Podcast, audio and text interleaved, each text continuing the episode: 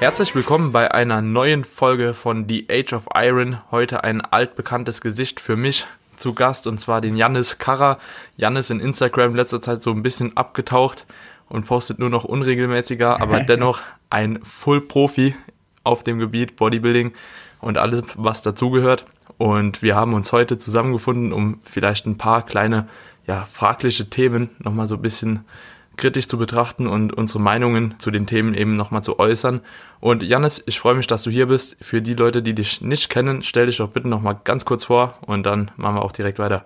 Alright, also für die, die mich nicht kennen, ich bin Janis Karrer, ich komme aus der Schweiz. Ich bin seit 2017 bin ich WNBF Pro, also Natural Bodybuilder und trainiere schon seit neun Jahren circa, also 2010. Und ja, ich studiere noch Medizin bin jetzt im letzten Semester. Ja, das wäre es eigentlich, glaube Das Wichtigste ist erwähnt. Ja, ist, ist auch ein bisschen was. Und aufgrund deines Wissens halt eben in der Medizin haben wir uns gedacht, vorher vielleicht mal, bevor wir nochmal auf so Trainingsthemen zurückzukommen, vorher ein paar kleine andere Themen anzusprechen und zwar Blutwerte. Weil ich denke, du, ich und jeder andere, der so ein bisschen länger trainiert, bekommt beziehungsweise oder bekommt im Zeitverlauf immer mal wieder kritische Fragen zu irgendwelchen Blutwerten, wo der Arzt zum Beispiel sagt, okay, ey, hör auf zu trainieren, irgendwie dein Kreatininwert ist mhm. zu hoch oder so. Mhm. Und mich würde jetzt selbst interessieren und ich denke viele Zuhörer auch, was es mit diesen Blutwerten auf sich hat und wann wirklich ein Wert kritisch ist und was mhm. einfach durch den Kraftsport mit einhergeht. Mhm. Also wenn ein Wert kritisch ist, kann man jetzt da, werden wir wahrscheinlich nicht beantworten können, so. Aber das Ding ist halt, dass also diese Referenzwerte, das sind eigentlich einfach normale Normalwerte bei Leuten, die zum Beispiel eine gesunde Leber haben, haben halt mhm. geschaut, was haben die so für Werte. Zum Beispiel gibt es ja den AST, ALT bei der Leber, also noch andere natürlich, noch GGT. Aber jetzt mal nur auf den ALT und AST zu sprechen, ist es halt so, dass diese Werte nicht nur in Leberzellen vorkommen, sondern auch in Muskelzellen. Mhm. Und das Ding ist jetzt halt, wenn wir halt die Werte nehmen, die eben für die Normalbevölkerung, die nicht trainiert, evaluiert wurde, dann können wir diese Referenzwerte halt nicht eins zu eins auf Leute übertragen, die halt nicht der Normalbevölkerung entsprechen. Das hast mhm. du halt bei vielen Werten das Problem. Und jetzt beim OST und OLT ist halt das Ding, dass diese Werte sind nicht leberspezifisch. Also ja. diese sind Enzyme und wenn du den Muskel im Training beschädigst, werden diese Enzyme freigesetzt. Wenn diese mhm. freigesetzt werden, hast du dann erhöhte Blutwerte. Das ist, das ist normal. Okay. Ja. Ist das dann noch so? Also du hast gesagt, dass die halt eben auch in den Muskelzellen eben, also durch diese Enzyme quasi freigesetzt werden, aber ist es auch so, dass wenn du proportional mehr Muskeln auch hast, also unabhängig jetzt vom Training, wenn du proportional mehr Muskeln hast, dass du auch schon erhöhte Leberwerte, also die zwei auf jeden Fall hast?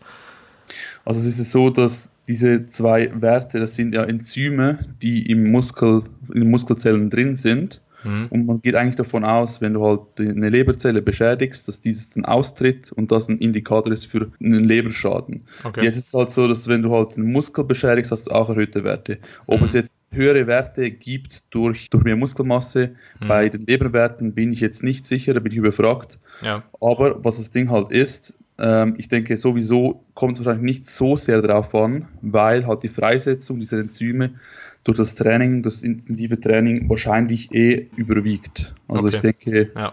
ja. Im Endeffekt ist es egal. Hingegen beim, beim Kreatinin, mhm. auch ein Wert, den ich oft gefragt werde, das ist ein Wert, der für die Nierenfunktion eigentlich ein Indikator ist und der hingegen ist direkt proportional zur Muskelmasse. Okay. Das also, heißt, wenn du mehr Muskelmasse hast, ist dieser Wert immer höher. Ja. Und, und dann kann man auch ja. den Leuten wahrscheinlich direkt die Angst nehmen, so nur weil ihr mehr Muskelmasse habt, ist es nicht direkt pathologisch. Also im, im Gegenteil, also wenn du mehr Muskelmasse hast, dann, dann muss dieser Wert eigentlich auch erhöht sein, sagen mhm. wir mal.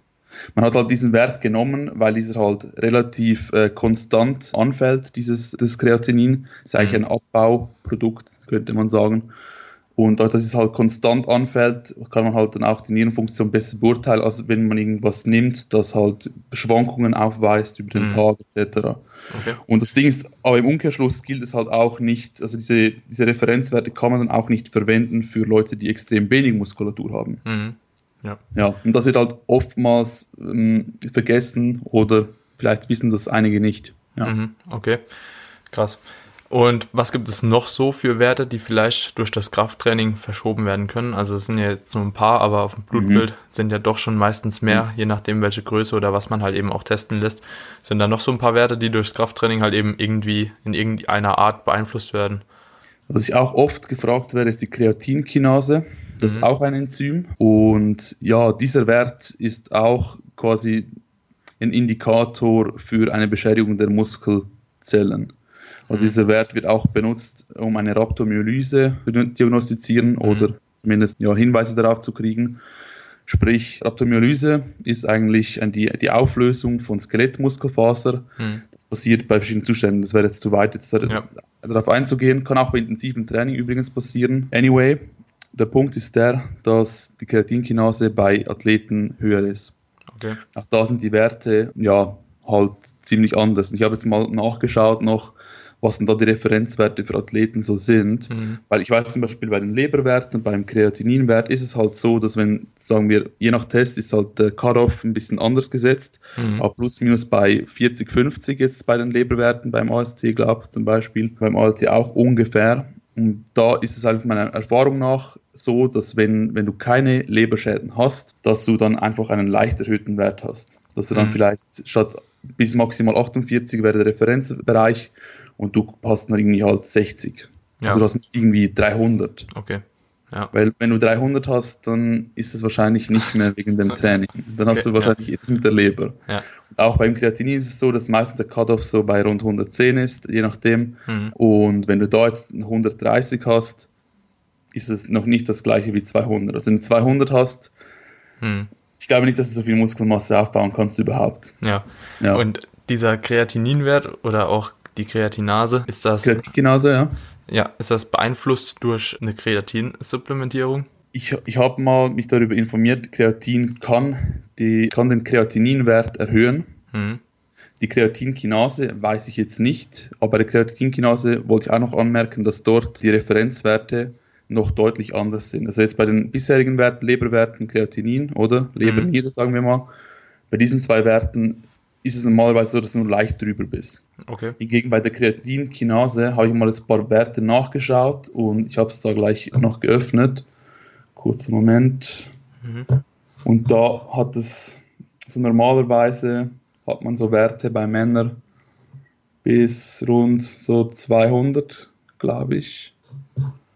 Nicht mehr sicher, aber jedenfalls bei Athleten sind die Werte bis zu 1100 noch. Mhm im Referenzbereich. Also das ist also normal. schon deutlich höher. Ja, und wenn halt ein Arzt sieht, dass das Upper Limit normalerweise irgendwie bei 200, 300 ist und dann hast du halt einen Athleten, der bei 1000 ist, dann ja, kriegt der Arzt halt schnell mal Panik, wenn er ja. das nicht weiß. Ja. Ja, genau. Also ich denke, es ging jedem schon mal so, also auch mir jetzt letzten Jahres, glaube ich, wurde ich in der Ausbildung auch nochmal getestet. Ja. Und wir sind ja auch im Krankenhaus angebunden gewesen und so weiter mhm. und so fort. Und gerade auch ähm, im Bereich Physiotherapie und Leute, die halt eben mit mhm. Sportlern mhm. halt arbeiten, hatte ich eigentlich auch mhm. erwartet, mhm. dass sie es wissen. Ja, dass mein Kreatininwert wahrscheinlich ein bisschen höher ist und auch die Leberwerte, GOT und GLD, ja, ja. was? Sowas. GPT zum Beispiel, ja. ja. Und jo, natürlich beides angestrichen bekommen und mhm. extrem halt auch. Und da haben sie gesagt, so ja, sie müssen da auch ein bisschen aufpassen, bla bla bla, würde ich vielleicht mal eine Verlaufskontrolle machen. Mhm. Jo, und ich hatte lustigerweise vorher eine Post gelesen. Das war ungefähr im gleichen ja. Zeitraum. Da wusste ich es auch direkt, äh, direkt zu beantworten. Mhm. Und ja, war halt null Verständnis für. Also, mhm. ja, wie es halt immer ist. Und mhm. naja, war dann ein bisschen, ja, enttäuschend eigentlich mal wieder zu sehen. Und genauso das passiert ja eigentlich auch mit zig Athleten, die einfach mhm. beim Arzt dann irgendwelche Blutwerte holen und dann halt gar nicht mehr wissen, was sie machen sollen, weil sie irgendwie denken, oh Gott, ich bin so krank mhm. halt, ne? Ja. Genau, weil ich habe jetzt bei diesem Paper nochmal nachgeschaut, dass die Referenzwerte bei männlichen Nichtathleten ist bei knapp 500. Hm. Ja. Und also das, das obere Limit. Also und, das Doppelte. Ähm, und das Doppelte, genau, das ist schnell mal das Doppelte, wenn du halt trainierst. Ja. Ja. Okay. Ich denke, da, da ist es halt auch, muss man halt auf der anderen Seite auch sagen, dass wenn du einen, erhöhter, einen erhöhten Wert hast, dass es nicht heißt, dass es ausschließlich wegen dem Krafttraining kommt. Mhm. Es kann natürlich auch sein, dass du gleichzeitig auch noch eine Lebererkrankung, Nierenerkrankung etc. hast. Ja. Also das, das, schließt sich nicht aus. Würdest du sagen, dass es dann vielleicht eine Möglichkeit wäre, einfach eine Woche zum Beispiel, wenn man sowieso einen Deload hätte, in, nach dieser Woche vielleicht morgens halt mal die Blutwerte nehmen zu lassen, quasi nach einer Woche Trainingspause, wenn du den Deload einfach eine Pause machen würdest und dann die Werte nehmen lassen, dann könnte man ja schon relativ, bei manchen zumindest sagen, okay, es geht vielleicht doch in die richtige Richtung oder eher nicht, oder? Das ist, das ist ein guter Punkt, eine gute Frage und die Antwort ist nein, Schade. weil, weil du trainierst und dann die Kreatinkinase misst, die steigt sogar noch an. Okay. Also die wird wahrscheinlich nach einer Woche noch höher sein. Ah, okay. Gut. Also, also je nachdem halt, wo du dich im Zyklus befindest oder etwa gleich hoch. Also ich denke, das, das hilft dir da eigentlich nicht und ja. Okay. Ich denke, da muss man halt andere Methoden halt verwenden, um die Nierenfunktion zum Beispiel oder so zu beurteilen. Mhm. Also bei der Kreatin, um es nicht zu verwirren, bei mhm. der Kreatinkinase steigen die Werte noch an. Ja, okay. Beim Kreatinin sollte der Wert etwa konstant bleiben. Mhm. Und da eine Woche zu warten, kann man machen, macht mehr Sinn als bei der Kreatinkinase. Ja. ja, aber auch da wirst du wahrscheinlich, wenn du eine, eine Nierenerkrankung hast, die nicht akut ist, keine großen Veränderungen feststellen, weil auch die Muskelmasse nicht groß in diese ja. Zeit runtergeht. Ja. Ja. Und bei den Leberwerten würde ich sagen, da hast du noch am ehesten, ehesten einen Rückgang zu erwarten. Aber ich denke, wichtig ist einfach, dass man das Bewusstsein hat, dass diese Werte erhöht sind ja. bei Athleten, sehr oft. Und dass diese Werte dann dementsprechend auch richtig interpretiert werden müssen. Mhm. Okay. Und das halt auch dem Arzt zu sagen, ja. Ja. Okay, ist schon ziemlich interessant. Also bleibt das Ganze aber ein bisschen schwieriger, wahrscheinlich dann für Athleten einfach zu messen wie für andere Leute. Und wie stehst du allgemein zu Blutbildern? Also sprich, wenn man sich ein Blutbild, großes Blutbild mhm. machen lässt von Vitamin D3, von, keine Ahnung, Zink, Magnesium und so weiter und so fort, ähm, ist das sinnig, seine Supplementierung darauf auszurichten oder sollte man einfach sagen, okay, man macht so eine Grundsupplementierung und geht einfach auf Nummer sicher und spart sich das Geld? Es kommt ein bisschen auf die Werte drauf an. Also generell finde ich halt, dass die meisten Leute haben keinen Grund, eigentlich irgendwelche Blutwerte nehmen zu lassen, wenn du keine Beschwerden hast. Mhm. Ist halt die Vortestwahrscheinlichkeit relativ gering. Mhm. Und wenn du dann etwas findest, heißt es nicht, dass es eine Relevanz hat dann auch. Jetzt bei solchen Dingen wie Vitamin D, da hatten wir auch schon im Rahmen meiner Anstellung als Unterassistent auch mal eine Diskussion drüber. Mhm. Und da war eigentlich quasi, gab es sowieso zwei Seiten. Die einen meinten, lieber Vitamin D supplementieren, weil ist günstiger als ein Test, sogar über ein ganzes Jahr gesehen. Ja. Also sprich, der Test würde so viel mehr kosten als irgendwie ein, also, oder einfach mehr kosten als ein ganzes mhm. Jahr Vitamin D, 800 äh, Einheiten. Ja. Darum nicht testen, aber es kommt halt auch wirklich ein bisschen darauf an, welche Werte du jetzt meinst, ja.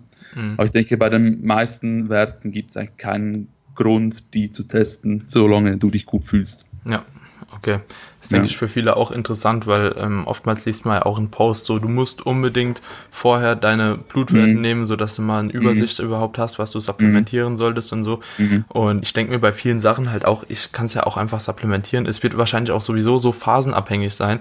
Ne? Ja. Es heißt ja nicht, dass wenn du einmal im Jahr so Blut abnehmen lässt und dann irgendwie Zink oder so auf einem halt eben physiologischen Wert ist, wo es auch gut ist, weißt du, und dann ein halbes Jahr später, bei ganz anderen Lebensumständen, ist es dann halt eben vielleicht auch einfach mal schlechter.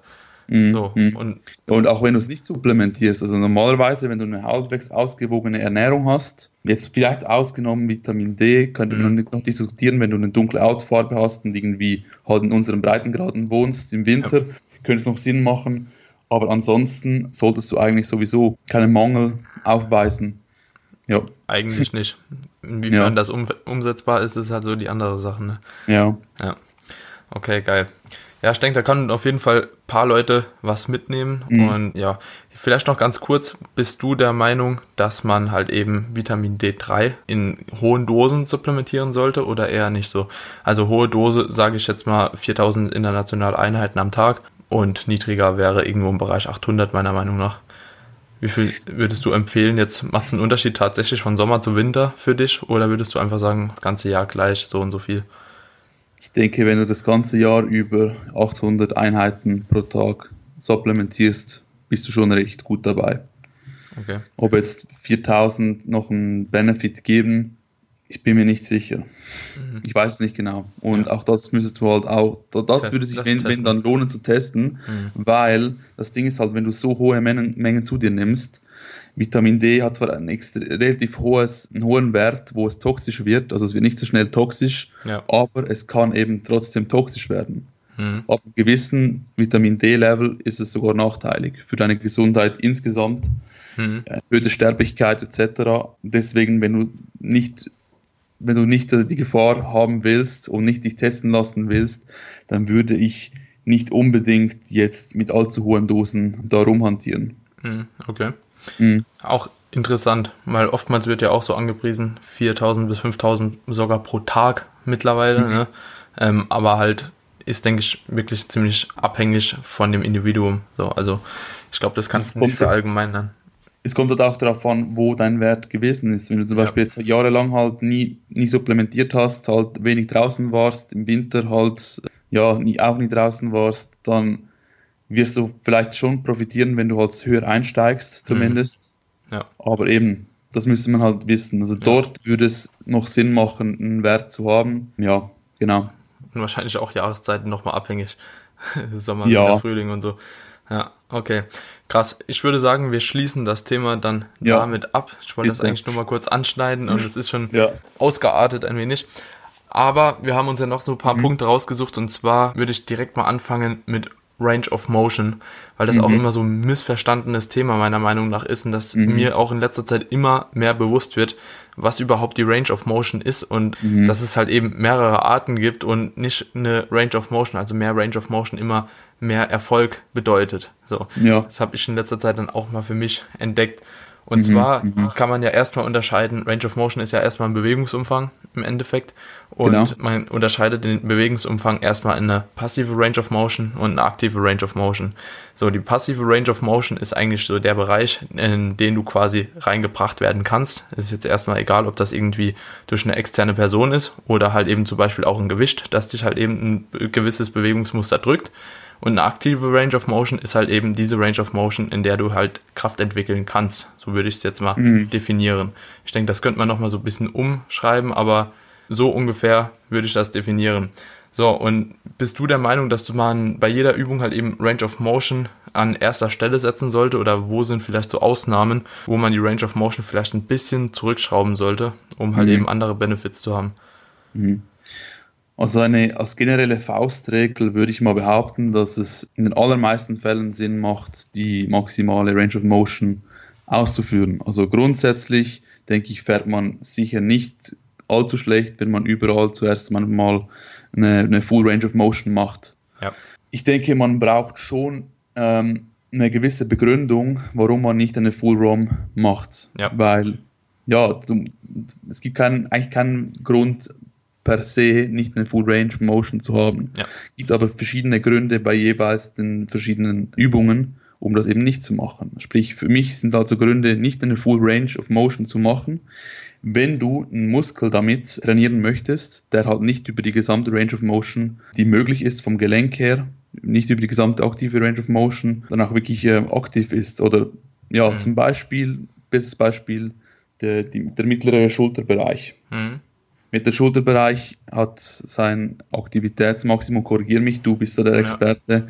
bei etwa 60 Grad rund. Ab dort beginnt dann die vordere, die Front Delt und die Rear Delt mitzuhelfen, um noch weiter bis auf 90 zu kommen.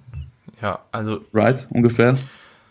Ich bin mir nicht ganz sicher, wie die Bewegungsausmaße sind, also ab wann der Side der, der Front Delt und der Rear Delt halt eben mitarbeitet. Ich weiß auf jeden Fall, dass die ersten 10 Grad von dieser Abduktion macht erstmal Supraspinatus. Genau, genau. Und das Bewegungsausmaß, was bei reiner Abduktion vom Arm, also bei dieser reinachsischen Bewegung halt möglich ist, ist mhm. glaube ich 60 bis 70 Grad laut Anatomiebuch. Mhm. Und ab diesen 60 bis 70 Grad ist es dann bei manchen, manchen Menschen ist es halt möglich, auch bis 90 mhm. oder 120 Grad zu kommen, reinachsig so, ne? Aber mhm. sobald man reinachsig höher gehen will, wird halt eben so eine Kompression von diesem subakromialen Raum halt eben mit einhergehen so, wenn man keine Außenrotation im Arm macht. Und da weiß ich jetzt nicht genau, wie der Front Delt oder der Rear Delt da mitarbeiten. Auf jeden Fall mhm. ist diese Außenrotation halt, also ab 60, 70 Grad macht man halt eine leichte Außenrotation im Arm, um eben ein höheres Bewegungsausmaß zu haben. Und dann hat man ja automatisch auch eine gewisse andere Muskelaktivität in dem Moment. Ja, also ich denke mal, anyway, der, der Punkt ist einfach, dass die mittlere Schulterpartie eigentlich nicht über die ganze Range von 0 bis 90 Grad ja, ja maximal die, die Arbeit verrichtet, mhm. oder? Ja. Und wenn du halt diese Schulterpartie und nicht die gesamte Schulter quasi entwickeln möchtest, weil es eben eine Schwäche ist, und darum geht es auch im Bodybuilding halt auch, nicht nur einfach zu pumpen und es wächst, wie es wächst, sondern ja, halt auch ja. gezielt darauf Einfluss zu nehmen. Und dann dort zum Beispiel die Range of Motion einzuschränken, würde meiner Meinung nach eine Rechtfertigung sein. Ja. Andere Gründe für eine Einschränkung der Range of Motion sind meiner Meinung nach bei Muskeln, die, bei denen sich gezeigt hat, dass die keine Stretch-Mediated mhm. Hypertrophy haben. Sprich, es gibt Muskeln, bei denen du durch den Stretch alleine kein Muskelwachstum auslösen kannst. Mhm. Also keine Hypertrophie. Ja. Und das wäre zum Beispiel Trizeps wäre so ein Beispiel. Mhm.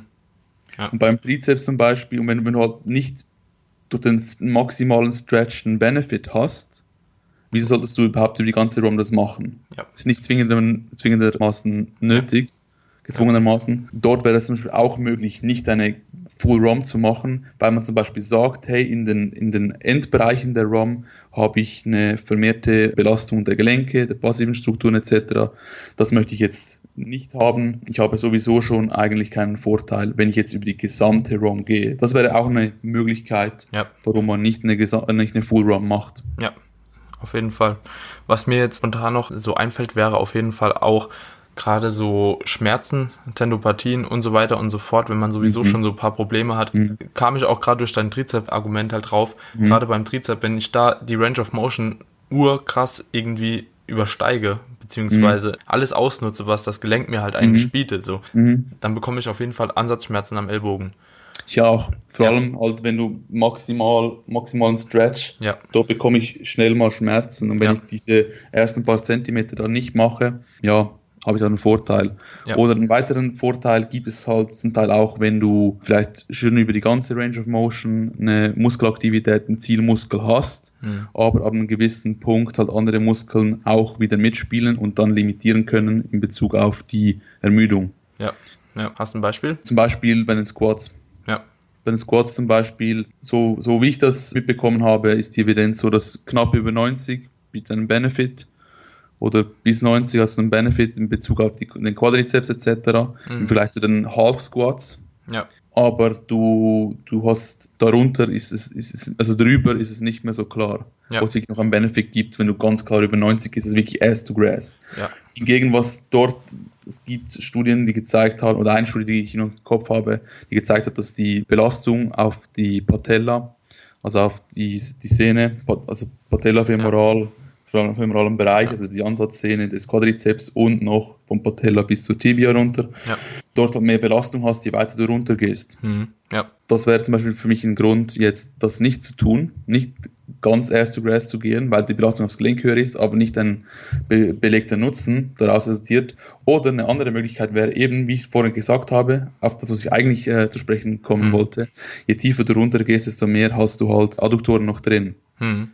Und wenn du gar nicht die Adduktoren trainieren möchtest, sondern allein die Quads und auch der, die Glutes haben auch erst bei, dem, bei den Squats bei einer höheren Range of Motion dann auch mehr Aktivität, also mhm, die Glutes. Ja.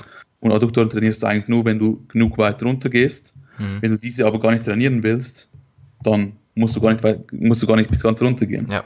Und ich, ja? ich denke, für die meisten Leute ist auch so ein Squat eigentlich eher, um den Quadrizeps zu trainieren mhm. und nicht irgendwie Adduktoren mhm. oder Glutes, auch wenn es immer mit einhergehend ist. Ne? Mhm. Irgendwo. Mhm. Mhm. Exakt. Das sind so verschiedene Gründe, warum man jetzt nicht eine Full Range of Motion immer machen muss. Ja.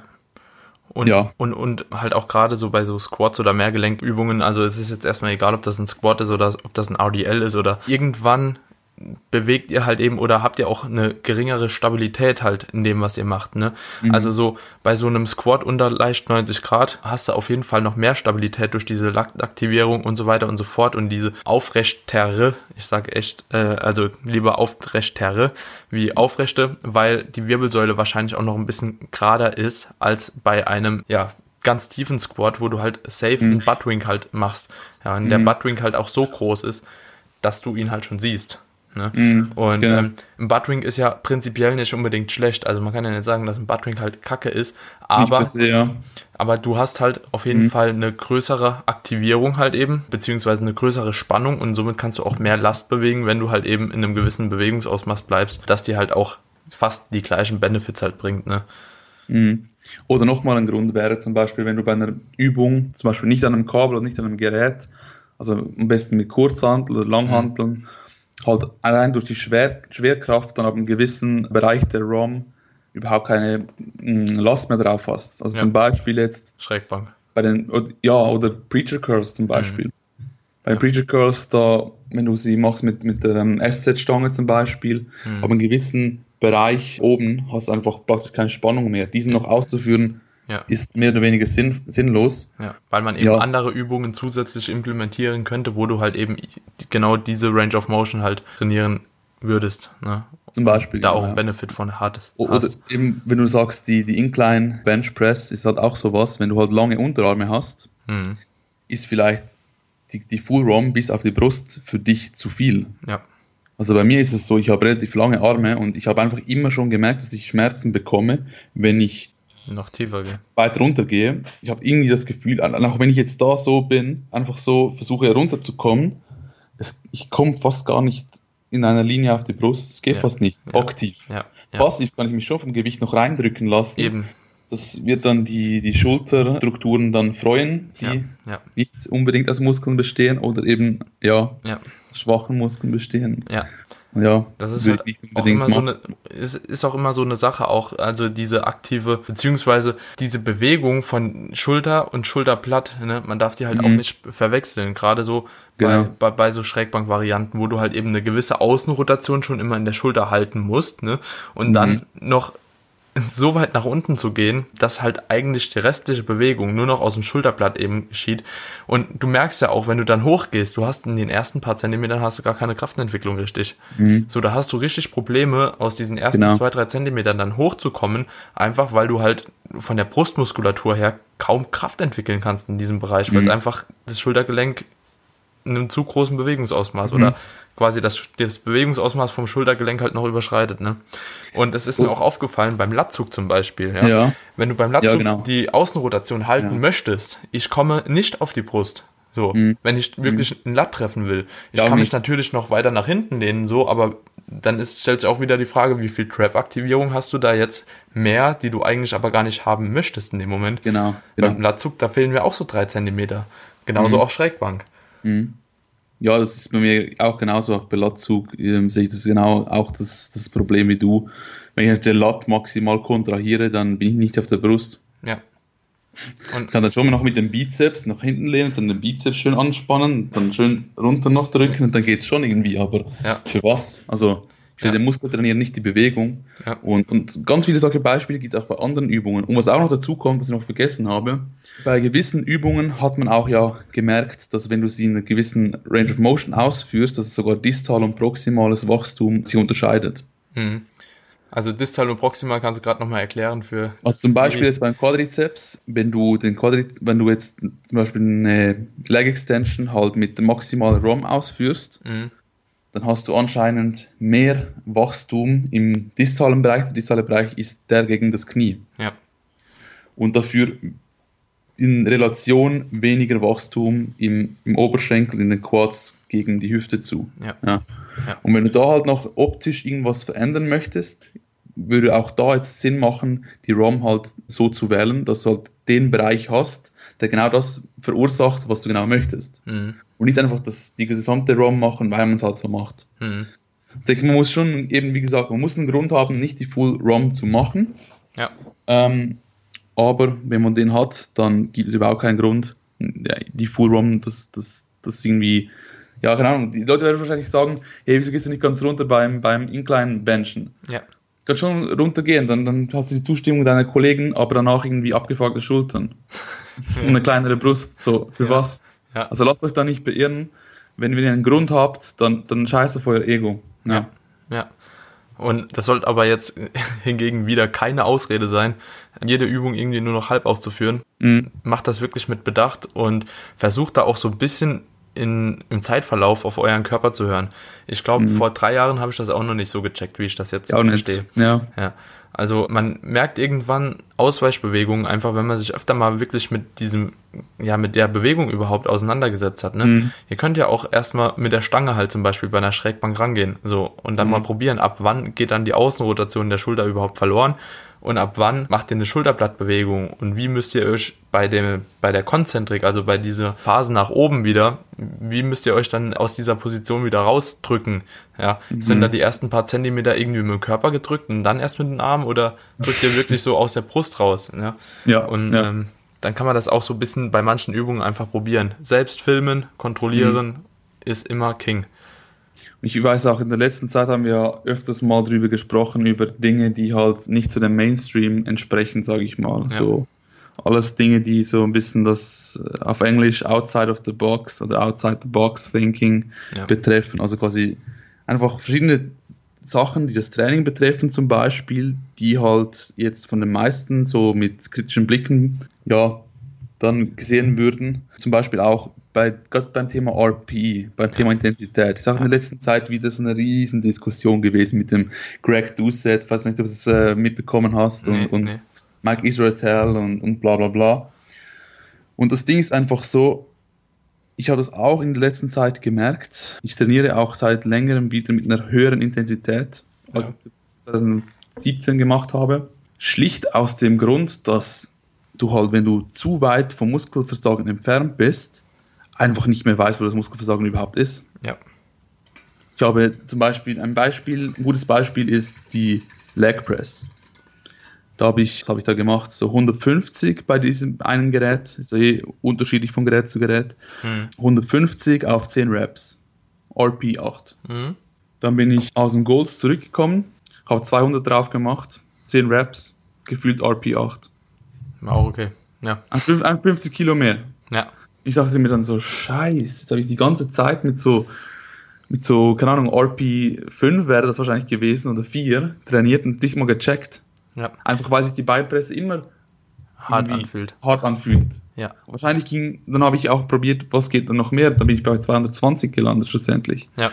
Ja. Es ist Ja. Ja, aber ich finde es extrem schwierig, das Thema RPI allgemein, weil Mhm. das subjektive Empfinden und das objektive, ja, die objektive Wirklichkeit, sage ich jetzt einfach mal Mhm. so, die liegen so hart weit auseinander. Oftmals, ne? Aber was ich mich dann halt auch immer frage, ist denn, also gerade bei so solchen Gewichtgeschichten, ne, Mhm. ist denn tatsächlich jetzt, bleiben wir mal bei deiner Beinpresse, die 150 Ja. Kilo mit dieser RPI so und so, war die dann wirklich eine RPI 3 oder war die eine RPI 4? Oder war es halt wirklich in dem Moment halt trotzdem eine RPI 6 oder RPI 7, ne? Also wenn man halt die es RP so, es ist so fragwürdig, weißt du, weil ich glaube halt auch wirklich, ich kann mich auch oftmals an so Zeiten erinnern, wo ich dann halt eben denke, okay, hier habe ich einfach mal draufgepackt und es ging auch, aber ja, woher kommt das auf einmal? Also in dem Mhm. Moment war es halt die RPI, weil wir trainieren ja jetzt auch nicht seit gestern erst, weißt du?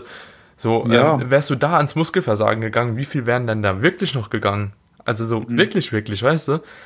Ja, aber das, das, das ist genau der Punkt, oder? Weil, also ich, ich muss halt auch noch klarstellen, für mich ist halt die RP, nehme ich als Synonym zu RIR, das ist nicht Ja. korrekt eigentlich. Ich sehe einfach so RP 8 gleich RIR 2. Ja, Also RP 8 ist für mich einfach zwei Reps vom Muskelversagen entfernt. Also ja, stimmt eigentlich nicht, weil der RPI hat hat eine andere Definition, glaube ich. Also ja, ist ja relativ einfach subjektiv, wie hart sich anfühlt. ja, ja, Und nicht, wie viele Reps noch vorig wären da bis Ja. zum Muskelversagen. ja, Aber ich trainiere deswegen eigentlich auch mit RIR, wenn man es richtig ausdrücken will. ja, Und wenn man da davon ausgeht, dass alles deutlich unter einer RP6 halt schlecht ist ja, oder nicht genügend ist, nicht genügend Ja. Intensität offer- offeriert für das Muskelwachstum, ja, dann habe ich dort zu wenig gemacht. Die Ja. 150, die waren nicht stimulativ. ja, Punkt. Ende. Es gibt keine Diskussion mehr. Das ist halt, wenn du, und um halt zu wissen,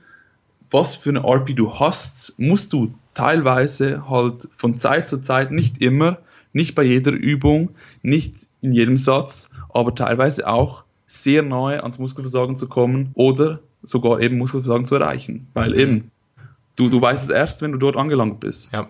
Also ich mache teilweise jetzt bei Beinpresse vielleicht nicht unbedingt, weil mir da die Verletzungsgefahr auch so ein bisschen zu hoch ist. Aber mhm. ich habe es in einem vorherigen Podcast irgendwann schon mal gesagt, zum Beispiel bei einem Beinstrecker oder so. Eine RPE 8 ist, wenn ich diese Range of Motion einfach nicht mehr treffe. So, ja, das ist für mich eine RPE 8 da bei dieser Übung. Ich denke, das ist auch selbst nochmal so ein bisschen Definitionssache. Wo setzt du dann eben deine RPE 8? Mhm. Aber wenn ich beim Beinstrecker schon sage, okay, eine RPE 8 ist, wenn ich halt eben, keine Ahnung, ich denke halt, es würden nur noch zwei gehen oder so. Das mhm. ist für mich zu wenig Information eigentlich so. Damit kann ich nichts anfangen, mhm. weil, wie du schon sagst, das fühlt sich halt am Anfang kacke an. Ja, irgendwann schon mhm. nach 5, 6 Raps. Das mhm. fühlt sich nach 10 richtig kacke an. Und ja. das fühlt sich nach 14 absolut scheiße an und es gehen halt trotzdem noch vier, so, weißt du? Und ja. ja, wo setzt man da die Grenze für RPE? Und ich sag mir einfach immer, okay, wenn bei dieser Übung wirklich technisches Versagen ist, ist RPE 8. So, ja, weil vielleicht an einem besseren Tag hätte ich trotzdem noch zwei Raps mehr rausknüppeln können, so wenn ich einfach vom Kopf her irgendwie besser konzentriert wäre oder so, ne? Und da diese Übungen halt eben auch systemisch nicht so krass viel Ermüdung mit sich bringen, ja, wie zum Beispiel halt eine mehrgelenkige Übung wie Beinpresse mhm. oder so, mhm. die halt dann doch schon deutlich härter nochmal ist, denke ich, ist mhm. das auch zu verkraften, das Ganze so ranzugehen, ne? Ob das jetzt Wobei, jeder machen sollte, mhm. ist fraglich so, aber so bin ich sicher für mich, dass ich auf jeden Fall in einer RPE-Range drin bin, wo ich weiß, okay, hier bin ich safe. so, mhm. weißt du? Ich denke, du musst einfach halt wirklich wissen, dass du in der Region des Muskelversagens bist. Mhm. Und das weißt du halt erst ab einer gewissen Zahl. Bei, bei ja. einer RIR von 4, 5 kann ich nicht sagen, ob es wirklich 4, 5 waren oder ob es ob es irgendwie sieben waren oder ja. 15 waren sogar, keine Ahnung. Ja. Und ich denke, da ist einfach die Bottomline schlussendlich, wobei ich noch ein, eins sagen wollte, ja. ich meine, wenn du jetzt sagst, RP8 ist für dich technisches Versagen. Ist eine 10 eigentlich. Wie? Das ist eigentlich, ist es dann eine 10. So. Eben, Ab, für aber, mich ist es eine 10, ja. Aber, ja, da muss man ja auch nochmal unter, also für mich, ich muss da unterscheiden, so bei einem Beinstrecker, wenn mir da 10 Grad fehlen, ja, mhm. und ich das als technisches Versagen werte, ja, dann ist mhm. das was anderes, wie bei einer Kniebeuge irgendwie halb rausgekrüppelt nochmal nach oben zu kommen und keine Ahnung, weißt du, das wäre keine RP8 für mich. Aber so beim mhm. Beinstrecker mhm. ist der, ist so ein guter Marker, finde ich, oder auch bei einem Bizep Curl mhm. oder so.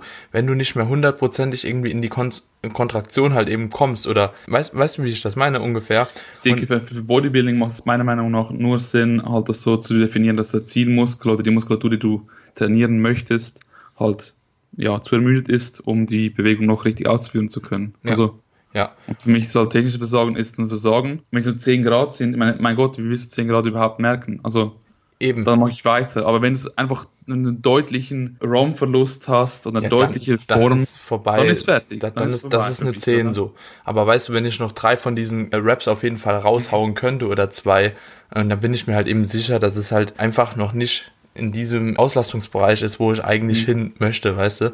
Mhm. Ich denke, das muss aber auch jeder für sich selbst so ein bisschen definieren lernen, wo dann eben tatsächlich Muskel- oder technisches Versagen halt eben auseinanderliegen. Ne? Mhm. Gerade was mir halt auch immer wieder so auffällt, Seitheben. Ja, mhm. ist auch so ein Ding. Wann hört man jetzt auf? Hört man auf drei Raps vorher? Also so drei Raps, bevor du den Arm gar nicht mehr hochbekommst? Oder hört man auf irgendwie zehn Raps vorher, wo technisches Versagen halt eben ist, weil du halt mit dem zu stark auf einmal mit dem Delt arbeitest, mit ein bisschen Schwung und so weiter und so fort. Das finde ich halt schon relativ schwierig zu definieren. Ich finde rein definitionsmäßig ist für mich relativ einfach, wenn du die Übung nicht mehr ausführen kannst, wie du sie bei ja. den ersten zwei, drei Raps gemacht hast, dann, ja. ist, dann ist Muskelversagen. Ich würde es auch so zählen, wenn ich halt bei den wenn ich es nur noch ein bisschen darum runter schwingen kann, ja. ist es das Muskelversagen. Aber ich sage einfach so, das wären dann ja Partial Raps, die du machst, ja. noch oben drauf. Ja. Und das ist nicht unbedingt, das ist, macht unter Umständen sehr viel Sinn. Also, ja. Ja. ich denke, das muss man einfach so korrekt für sich quasi definieren, um da wirklich auch einen Bezug dazu zu haben. Und deswegen ist es auch nicht immer halt vergleichbar mit anderen Leuten. Nee. Aber ich glaube, das Fazit von dem, was wir jetzt gerade gesagt haben, ist auch das.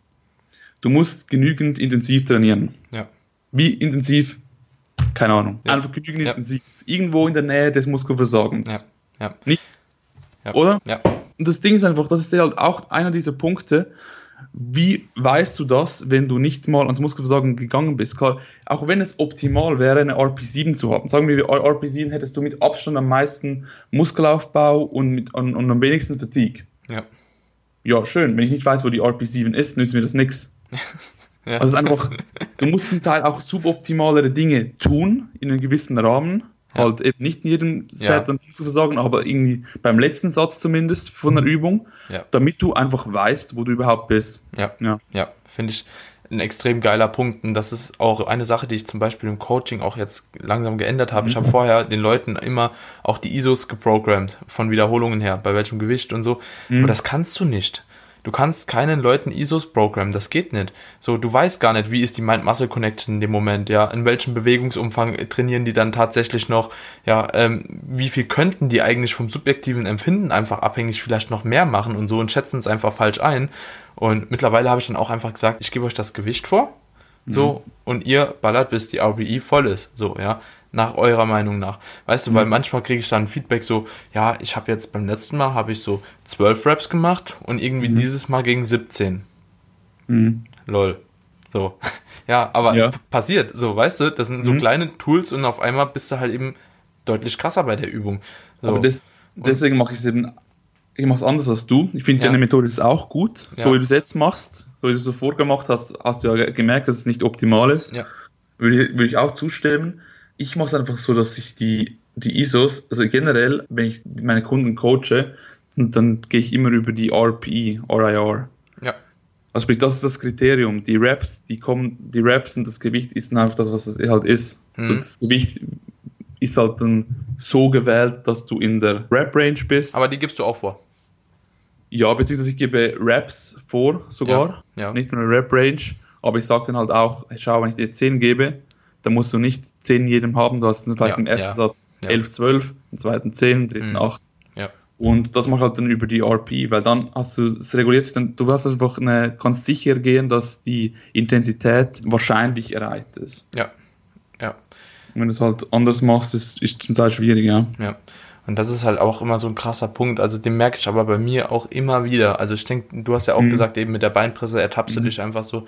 Bei mhm. mir war es irgendwie mit Hip Thrust so. Mhm. Also einfach mal 30 Kilo mehr drauf gemacht und auf mhm. einmal gingen die halt auch ja. und genauso sauber. Und das ist ja mhm. auch schon bei Gewichten, wo man jetzt sagen könnte, okay, die sind schon hoch, ja. Mhm. So, und da einfach nochmal so viel drauf zu packen, mhm. ist dann halt eben schon krass. Aber mich würde mal gerade interessieren, wie stehst denn du eigentlich dazu, dass es eventuell leichter ist, wenn man sowieso schon bei einem gewissen Gewicht ange angekommen ist, ja. Sprich, mhm. du hast vielleicht vorher 100 Kilo gesquattet, irgendwann bist du bei 150 und dich mhm. von 150 auf zum Beispiel 160 zu steigern, ist ja prozentual weniger, wie wenn du dich von 100 mhm. auf 110 steigerst. Ja. Mhm. Hast du das Gefühl oder hast du vielleicht Erfahrungen schon damit gemacht, dass das in höheren Gewichtbereichen quasi leichter wird? Oder hast du sogar das Gefühl, okay, mit fortschreitendem Erfahrungsgrad und umso näher du halt an deinem genetischen Limit quasi mhm. irgendwann anbelangt bist, umso mhm. schlechter wird auch die Progression? Also ich denke, am Anfang kann man es schon prozentual sehen. Ja. Ich denke, am Anfang ist eine 10% Steigerung, geht etwa gleich schnell bei den Squats wie bei einer Curl-Variante an dem mhm. Gerät. Plus, minus. Und dann halt mit der Zeit, wie du schon gesagt hast, gehen die Fortschritte nicht mehr so schnell. Ja. Also ich denke, ab einem gewissen Punkt kannst du das nicht mehr prozentual sehen. Ja. An einem gewissen Punkt musst du das auch, auch wieder Kilo für Kilo sehen. Plus, minus. Mhm. Ja. Ich finde, das ist auch so eine kleine Problematik auch an dieser Steigerung, also an dieser Progressionssteigerung, wenn du dir die Raps festsetzt. Ne? Du machst so und ja. so viel Raps, sprich 8 Raps mhm. bei 120 mhm. Kilo bei der Übung. Ja? So, mhm. nächste Woche machst du 122,5 bei den gleichen mhm. Raps bei der und der Übung. Und ich habe das Gefühl, dass das bei steigendem Erfahrungsgrad immer schwieriger wird, so zu handeln. Mhm. mhm. Wohingegen eine feste Rap-Range und eine fluktuierende Wiederholungszahl halt eben doch gewisse Vorteile haben. Ja, auf jeden Fall. Mit ich meine, was trainierst du aktuell so? Machst du es auch so? Ja, so ja. Mhm. Oder was, was meinst du, wie ich so trainiere? Ja, also ja, genau. über die RPE. Also ja. ich habe, also ich mache es eigentlich so momentan. Ich steige halt bei der ersten Woche ein bisschen easier ein und mache es halt so, dass ich bei den Compound Movements nicht ins Muskelversorgen gehe. Wenn es passiert, ist okay, aber sollte nicht, ja. weil einfach die Verletzungsgefahr etc. etc. und die Ermüdung versucht dort im Bereich von 7 bis 9 zu bleiben, Mhm. Muss aber halt regelmäßig an die 9 gehen, zum Beispiel im letzten Satz einer Übung, um zu sehen, ob es wirklich überhaupt eine 7 vorher war. Ja. Und bei den ISOs gehe ich eigentlich in der ersten Woche mit so 7, 8 rein, aber dann 8 bis, 8 bis 10. Ja. Ja. Ja, habe ich gleich eigentlich. Relativ. Ja. Und ich denke, das ist auch so, ja, ich will nicht sagen die beste Variante, weil dafür ist es alles sehr individuell. Und, Mhm. Aber ist es auf jeden Fall eine bessere Methode wie Mhm. diese festen Wiederholungszahlen und feste, fester Load halt. Habe ich auch eine Ja. Zeit lang gemacht. Denke, hast du auch wahrscheinlich eine Zeit lang gemacht, so, oder? Ja, wir auch schon gemacht. Ja.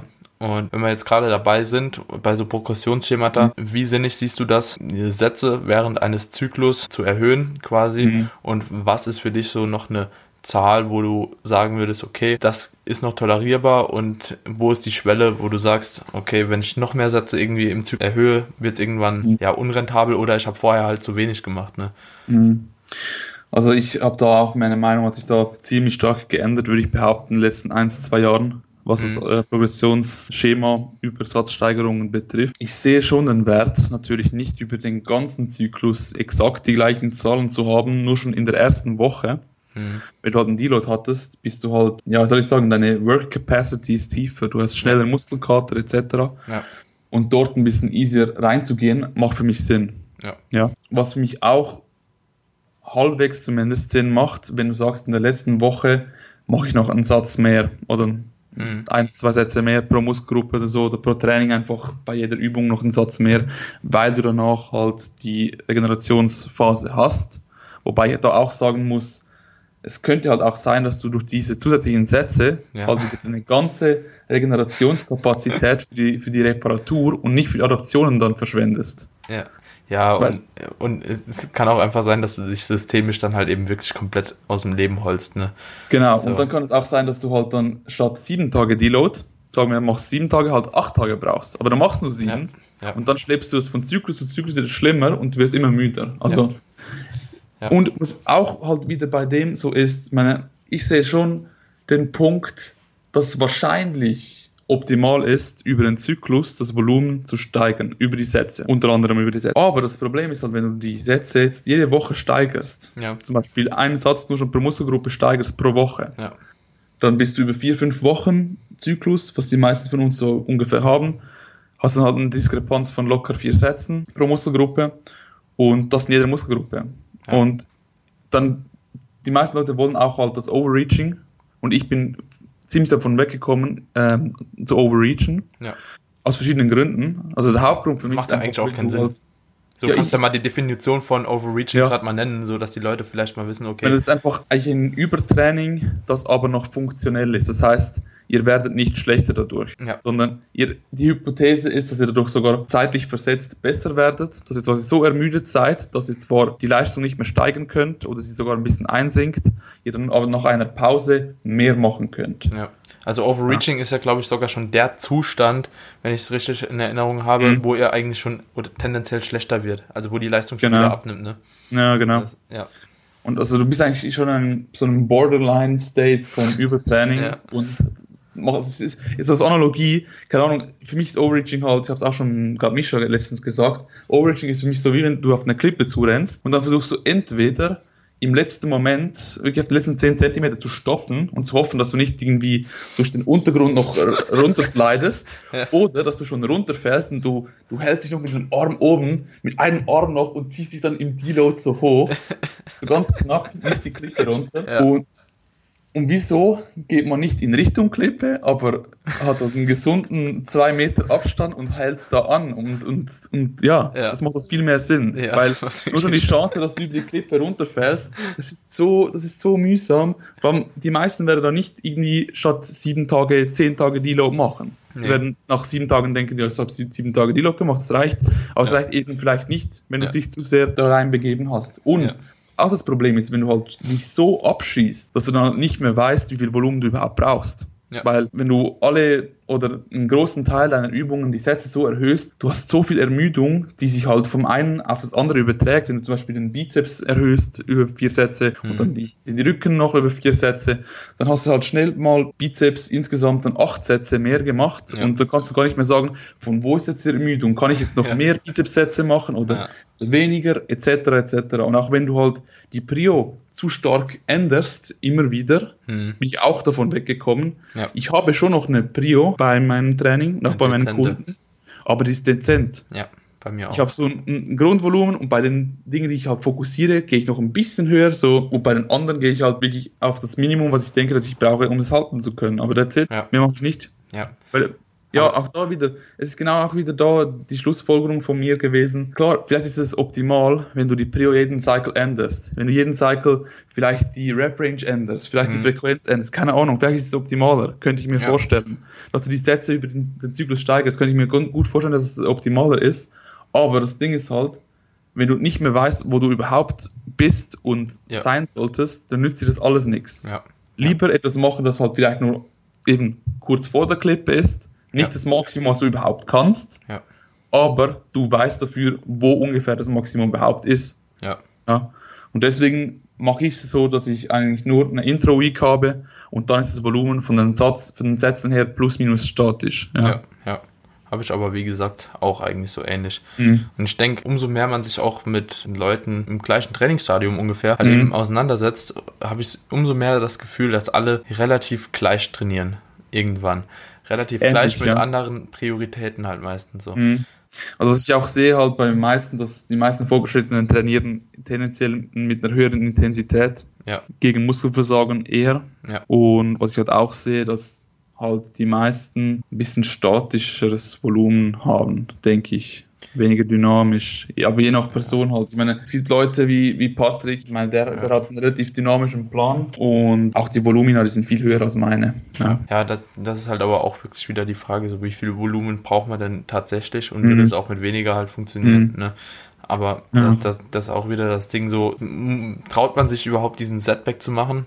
Und ich glaube, es spielt mhm. auch eine gewisse Rolle, in welchem Zeitraum du halt eben welches Volumen halt auch bewegst. Ne? Mhm. So, mhm. wenn du immer gewöhnt bist, mit 30 Sätzen zu reduzieren, ich weiß nicht, also ganz ehrlich, das ist aber nur Spekulation jetzt. Mhm. Ich weiß nicht, ob es dann das gleiche ist, zu sagen, okay, jetzt trainierst du mit 20 Sätze und wächst genauso viel.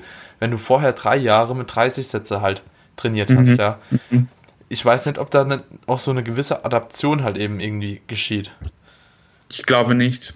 Ich glaube, also wenn du Adaption, die Leute so machst, glaube ich auch nicht. Ich glaube im Sinne von Adaption ja, aber das ist halt Work Capacity und nicht Volumenbedarf. Ich denke, das verwechseln die Leute halt oft. Ja.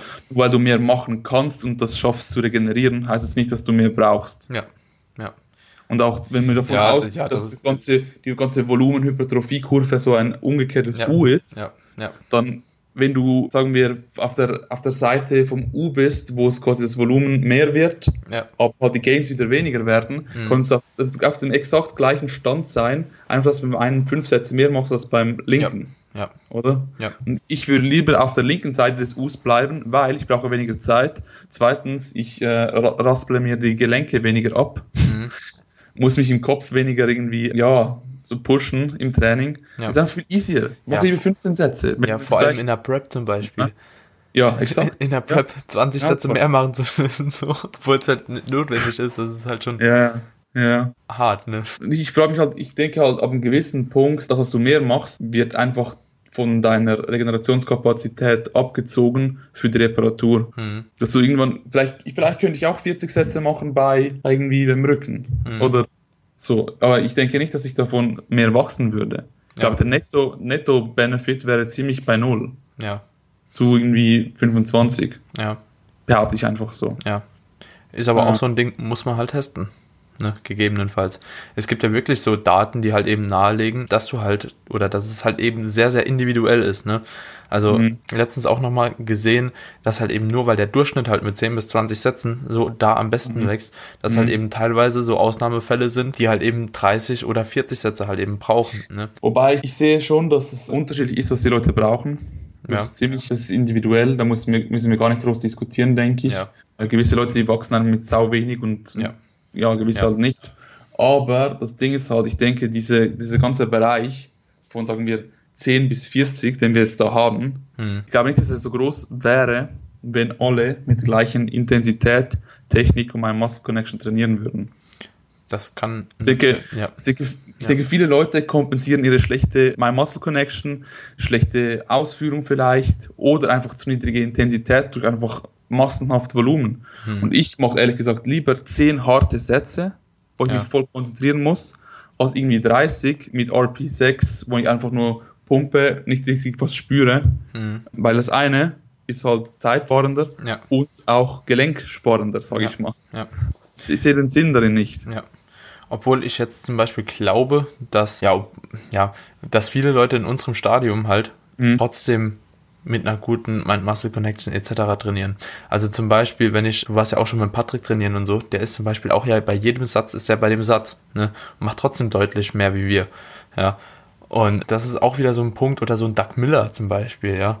Mhm. Ich glaube nicht, dass der mit weniger Capacity irgendwie in den Satz reingeht oder so, weißt du? Ist, ist schwierig. Das ist mega schwierig. Da kann man wahrscheinlich auch noch fünf Jahre drüber diskutieren. Und Ich, ich, ich, ich sehe nur bei mir zum Beispiel, ich habe Muskelgruppen, die ich nie wirklich gespürt habe, Hamstrings zum Beispiel, die nicht gewachsen sind, bei denen ich auf über 20 Sätze gegangen bin. Mhm. Inzwischen mache ich, glaube ich, mache ich ungefähr 10, ja, 10 Sätze. Und ich kann das knapp überhaupt bewältigen. Wahrscheinlich ist es immer noch zu viel. Ich mache wirklich irgendwie vier Sätze, dreimal pro Woche mhm. oder irgendwie fünf Sätze, zweimal pro Woche, Ja. grob. Also zwischen 10 bis 12 Sätzen, weil mehr geht nicht. Ich habe schon so mit den zweimal fünf Sätzen habe ich immer bis zum Tag, als ich trainiert habe, Muskelkater gehabt, zum Teil sogar noch an diesem Tag und das ist nicht gut. Das ist nicht gut. Mhm. Früher ist es nicht, früher habe ich noch viel mehr Sätze gemacht, aber einfach nichts gespürt. Ja. Die, die Ausführung war nicht gleich, etc. Ich denke, da, allein daran zeigt sich, und die Hamstrings wachsen, wachsen besser als Ja. je, je zuvor, oder? ja. Ich bin einfach kritisch, wenn jemand sagt, er braucht 40 Sätze. Ich glaube, in den meisten Fällen kompensierst du durch die 40 Sätze einfach irgendwas, sonst nicht optimal ist, wie eben die Intensität. Ja. Oder, oder wie gesagt, du bist halt eben aus, auf dieser anderen Seite der Kurve schon und trotzdem am gleichen Stadium. Exakt, So, exakt. Das kann, ja, kann, kann ja auch sein, ja. Mhm, genau. Geil, Janis, ich würde sagen, hiermit schließen wir die Folge ab. Haben jetzt Mhm. genau eine Stunde auf der Uhr. Ist gut. Eine Stunde, wie wir geplant haben.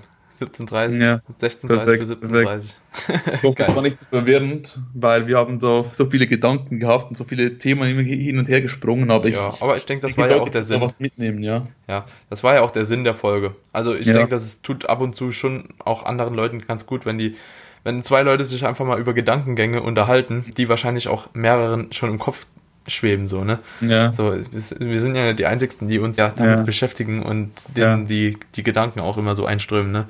So, ich wette, ich will gar nicht wissen, wie viel WhatsApp-Gespräche es irgendwie gibt oder wie viel Unterhaltung über genau ja, die ja, Themen. So, auch. wo sich Leute so darüber den Kopf zerreißen, ja. Deswegen, Mhm. ich denke, es war eine coole Folge auf jeden Fall. Bedanke mich, dass du da warst. Wenn die Leute dich irgendwo finden wollen, wo finden sie dich? Hauptsächlich auf Instagram, at ykorrer, K-A-R-R-E-R. E Allerdings eben, ich versuche ein bisschen mehr zu posten. Ja. Momentan ist die Frequenz so bei 1 bis maximal 2 Posts pro Woche. Dafür gebe ich mir immer Mühe bei den Posts. Ja. ich kompensiere es ein bisschen. Ja. Also, ich habe nicht so viel Volumen, aber kompensiere es über die Intensität Ja. Gute Überleitung. Stabil. Geil. Vielen Dank, dass du da warst, Janis. Und Leute, denkt dran, wenn ihr den Podcast supporten wollt, gerne ein Abo dalassen. Über eine Bewertung freue ich mich natürlich auch. Und wenn ihr die Folge in die Story haut in Instagram und uns verlinkt, wäre es natürlich auch super, super nice. Und ansonsten, Janis, wünsche ich dir einen geilen Abend. Mach's gut, mein Lieber. Wünsche dir auch. Danke. Tschüss.